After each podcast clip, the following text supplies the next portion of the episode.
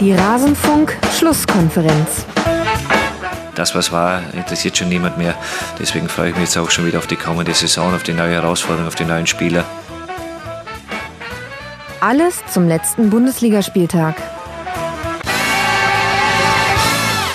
Das, was war, das ist nicht mehr. Zumindest das, was die letzte Saison betrifft. Aber auf diese Saison wollen wir natürlich ganz genau schauen. Und damit hallo und herzlich willkommen in der Rasenfunk-Schlusskonferenz in einer besonderen Ausgabe. Hier hört ihr genau den Teil, den wir zu Eintracht Frankfurt zu besprechen hatten. Ich spreche jeden Bundesligaspieltag mit zwei Gästen und alle Spiele kommen zur Sprache. Das hier ist jetzt dann der Teil zu Eintracht Frankfurt, wie schon gesagt. Und alle anderen Spiele findet ihr auf rasenfunk.de nach jedem Spieltag in der Rasenfunk-Schlusskonferenz. Jetzt wollen wir uns anhören, was hatten wir zu Eintracht Frankfurt zu verzapfen und bitte. Die eigentliche Überraschung dieses Spieltags ist natürlich die Eintracht aus Frankfurt. Warum? Weil die Eintracht immer verliert und zwar deutlich, wenn Alex hier im Rasenfunk ist. Und dementsprechend haben wir alle damit gerechnet, dass das gegen Leverkusen so kommen würde. Und es sah eigentlich auch genau so aus. Denn die Eintracht beginnt ganz gut, und dann macht Amiri mit etwas Glück, aber dann auch viel technischem Vermögen das 1 zu 0. Und man hatte das Gefühl, ja gut, jetzt geht es so, wie es halt immer geht, bevor dann Alex hier über die Eintracht sprechen darf im Rasenfunk. Aber es kam dann doch anders dann dreht die Eintracht dieses Spiel noch. Man höre und staune durch einen Treffer von Armin Younes in der 22. Minute und einem erzwungenen Eigentor von Tapsoba in der 54. Minute. Und es gab noch Chancen auf mehr. Hinten raus wurde es spannend. Kamada vergibt eine Chance, bei der er nicht nur die Zeitung holen, sondern sogar noch das Kreuzworträtsel hätte lösen können, bevor ihn der nächste Leverkusener attackiert hätte. Aber, und das ist dann die nächste Überraschung dieses Spieltags, die Eintracht bringt eine Führung über die Zeit. Alex, wie war das möglich? Ich glaube, das ist so ein bisschen unserer geänderten Spielart und Weise geschuldet, die wir so seit drei, vier Spielen äh, an den Tag legen. Ähm, seitdem Hütter verstanden hat, dass zerstörerischer Fußball äh, nicht das Mittel der Wahl ist und ähm, versucht hat, Leute auf den Platz zu stellen, schon in seiner Aufstellung, die Fußball spielen können und nicht die besonders gut äh, Grätschen verteidigen oder sonst irgendwas können, sondern die tatsächlich einen feinen Fuß haben. Und ich glaube, das, das sieht man, das spürt man. Mhm. Ähm, und ich hatte im internen Tippspiel tatsächlich bis kurz vor Anpfiff auf ein Unentschieden getippt. Und als ich die Aufstellung gesehen habe, bin ich umgeschwenkt auf den Sieg. Weil ich einfach äh, ja davon überzeugt bin, dass die Eintracht echt einen guten Fußball spielen kann wenn wir offensiv spielen und wenn wir nicht versuchen, ähm, mit, keine Ahnung, Rode und Ilsanka auf der Sechs das Spiel kaputt zu machen, nach vorne hin zu weite Wege haben und deswegen war ich, war ich guter Dinge. Klar war das äh, alles noch ein bisschen mit der nötigen Eintracht-Euphorie verheiratet und vielleicht auch mit einer kleinen Arroganz dabei, aber ich, ich hatte Bock drauf, nachdem ich die Eintracht-Aufstellung gesehen hatte. Und welche Rolle äh, spielt dabei. Also Younes und äh, Kamada waren jetzt die beiden Spieler hinter Silva. Das hatte man auch schon mal mit Jonas und Barkok, glaube ich, gegen Augsburg. Das war auch schon so ein Spiel, wo auf einmal Fußball gespielt wurde. Was sich jetzt aber noch so ein bisschen verändert hat, ist so eine Asymmetrie im Spiel nach vorne und gegen den Ball. Also gegen den Ball ist es, wenn man Zeit hat, eine Fünferkette. Mit Ball ist es eher eine Viererkette. Also Durm lässt sich eher auf Höhe von äh, der letzten Reihe fallen und Kostic schiebt nach vorne. Spielt das deiner Meinung nach da auch noch eine eine Rolle oder ist das gar nicht so entscheidend, weil es eher eine Defensivmaßnahme ist?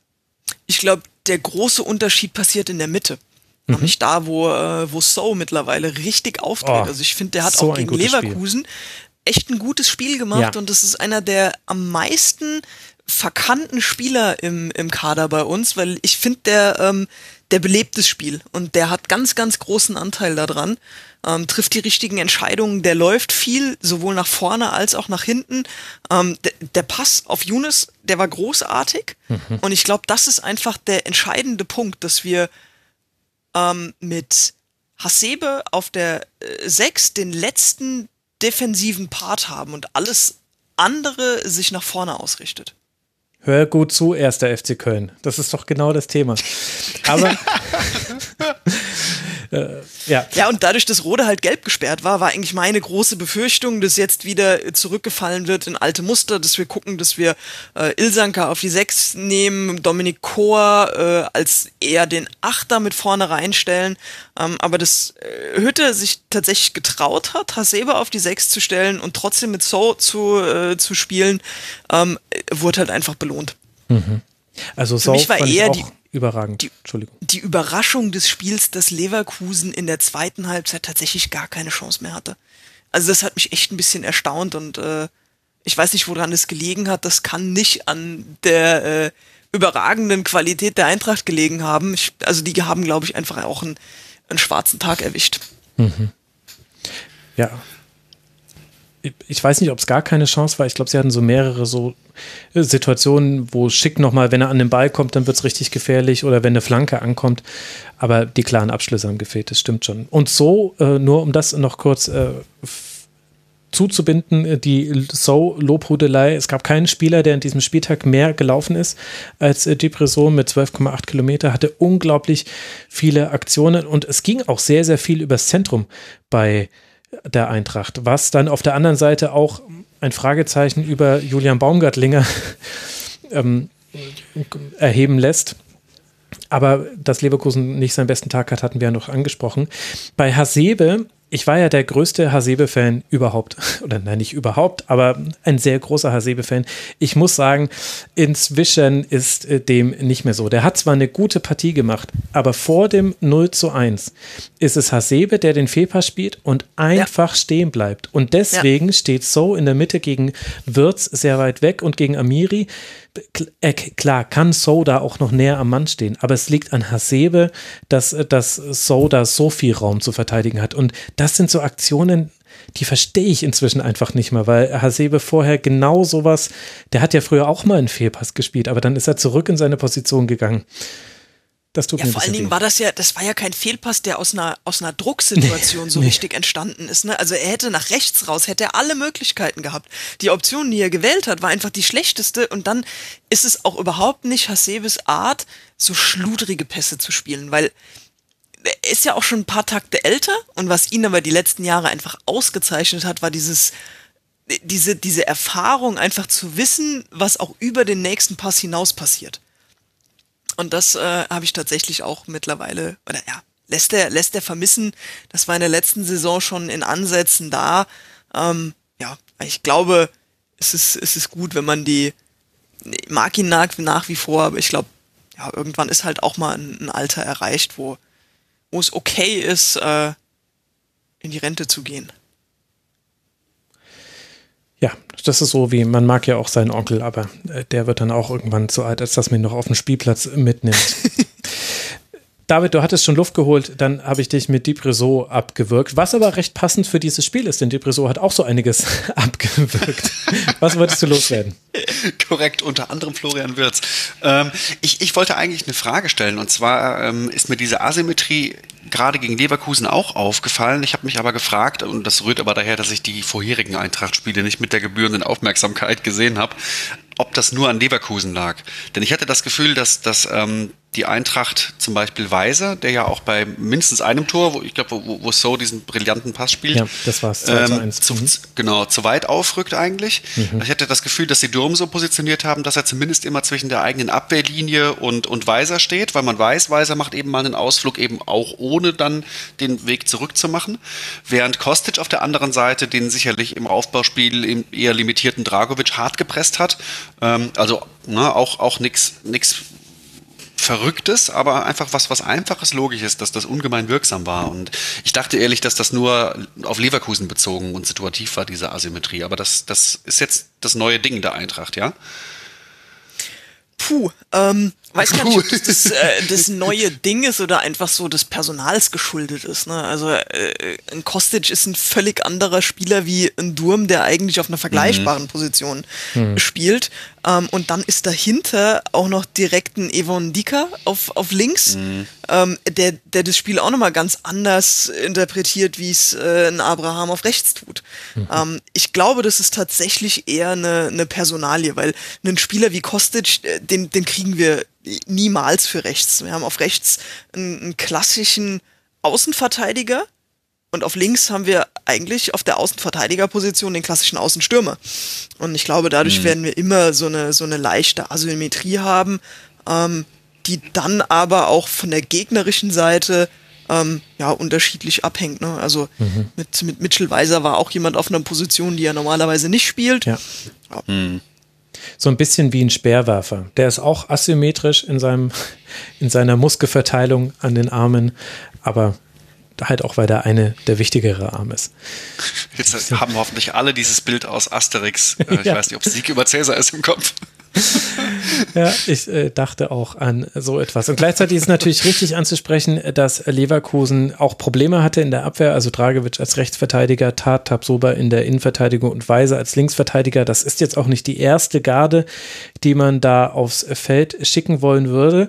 Und trotzdem stellt sich die Frage, Alex, so gut Armin Younes vor allem dem Frankfurter Spiel tut, einfach weil er so oft anspielbar war, gehört da ja auch ein Gegner, der ihn anspielbar sein lässt. Ich habe das Gefühl, dieses Element des Leverkusener Spiels hat komplett gefehlt. Die Rückwärtsbewegung von Wirtz und Amiri, um dann Baumgartlinger, der auch nicht den besten Tag hatte, aber auch mal zu helfen. Der war, der war wirklich erschreckend oft auch in Unterzahl gegen zwei Spieler.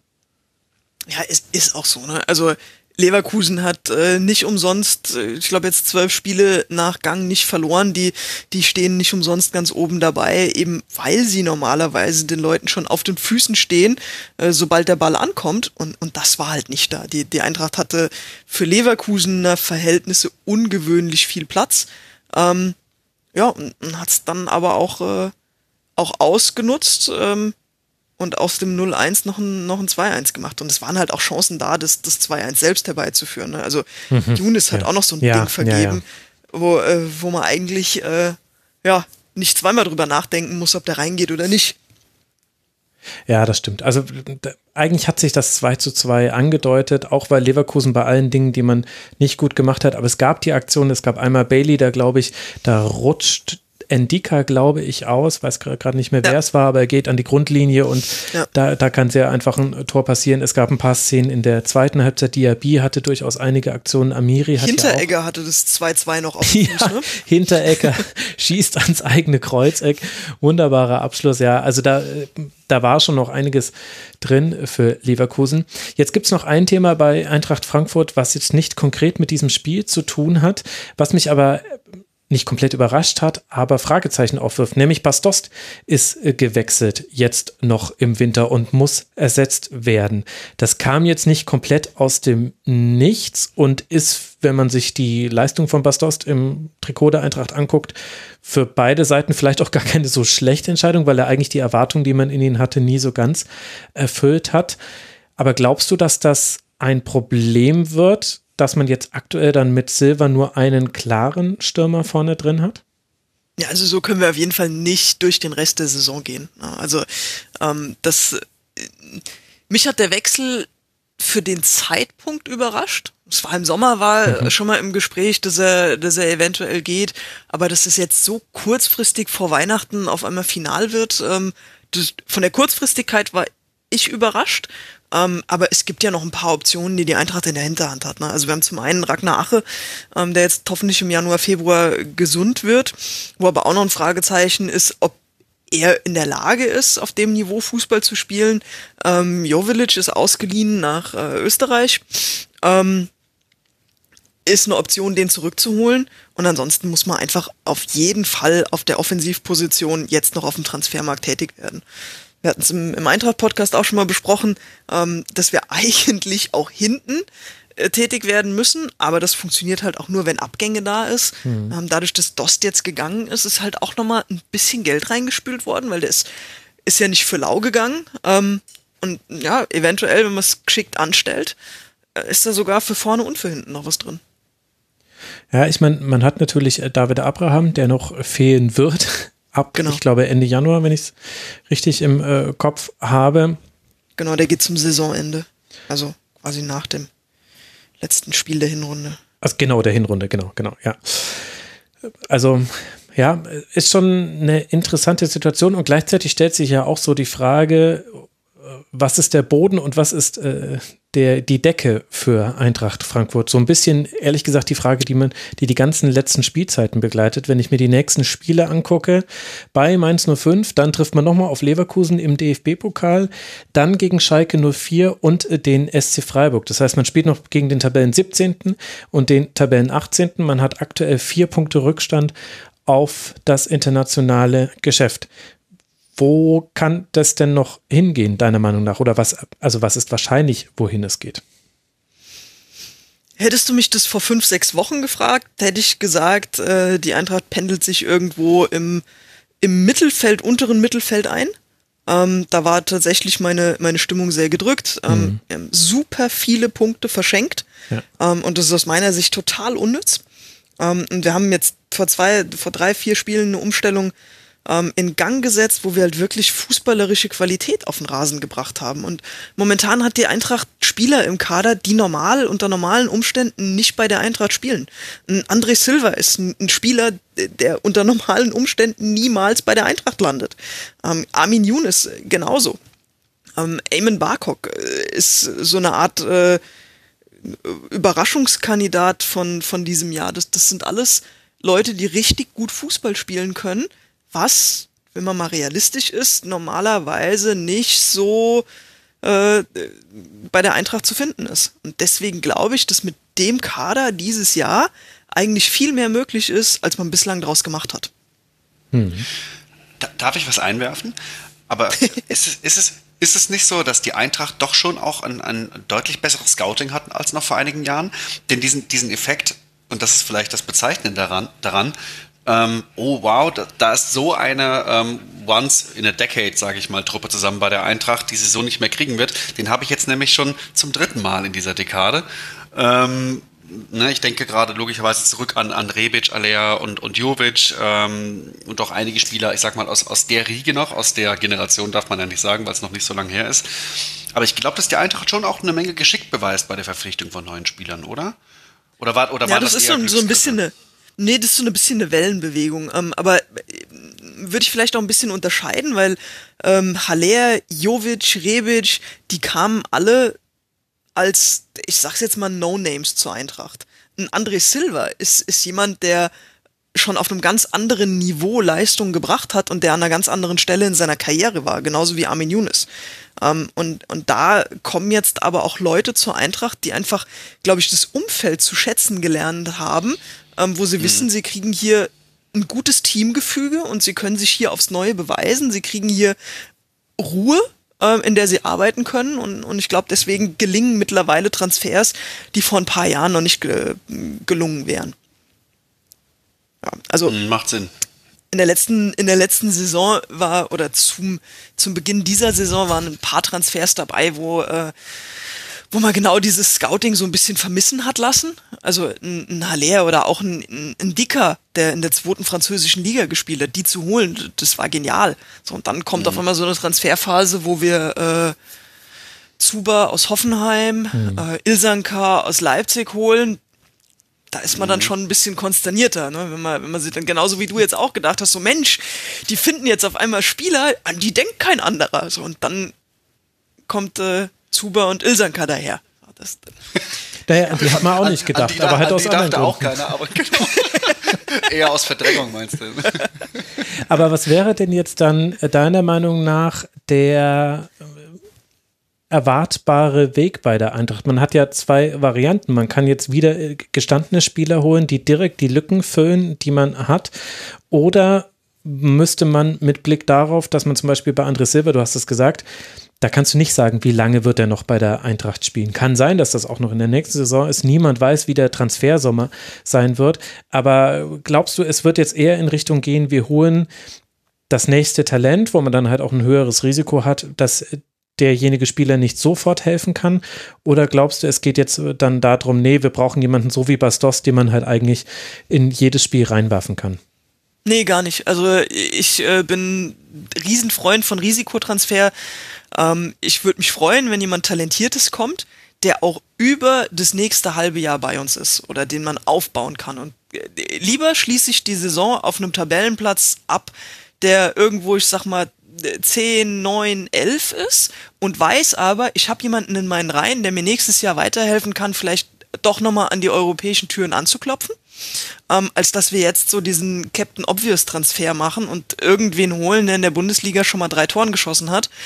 Ähm, aber wahrscheinlich schon 32 ist und nächstes Jahr auch nicht mehr ein, ein, größeres Ziel mit uns verfolgen kann. Weil es gibt viele Spieler, äh, bei denen ein Fragezeichen dahinter ist, wie lange wir sie halten können. Mhm. Das fängt bei Silva an, das äh, geht bei Hinteregger weiter. Kamada entwickelt sich immer, immer besser und ich glaube, sein Ziel ist es auch nicht, äh, dauerhaft in Frankfurt zu bleiben. Ähm, Armin Younes ist nur ausgeliehen, je nachdem, wie er seine Entwicklung weitermacht, äh, wird es da auch schwierig sein, den halten zu können.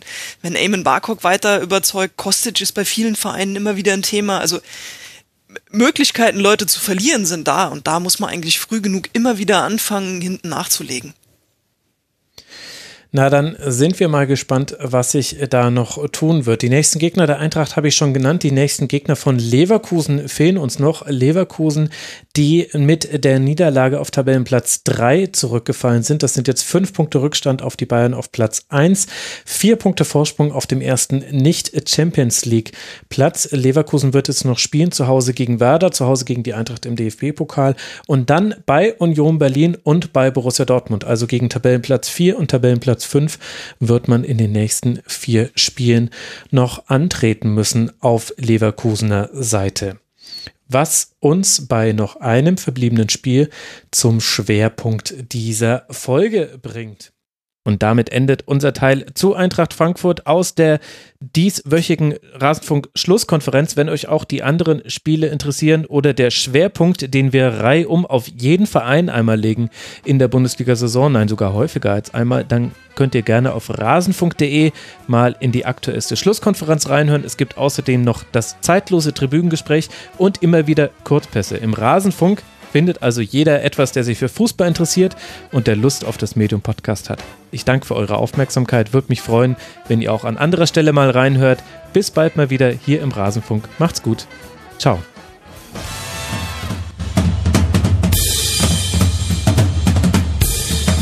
Das war die Rasenfunk-Schlusskonferenz. Wir gehen nun zurück in die angeschlossenen Funkhäuser.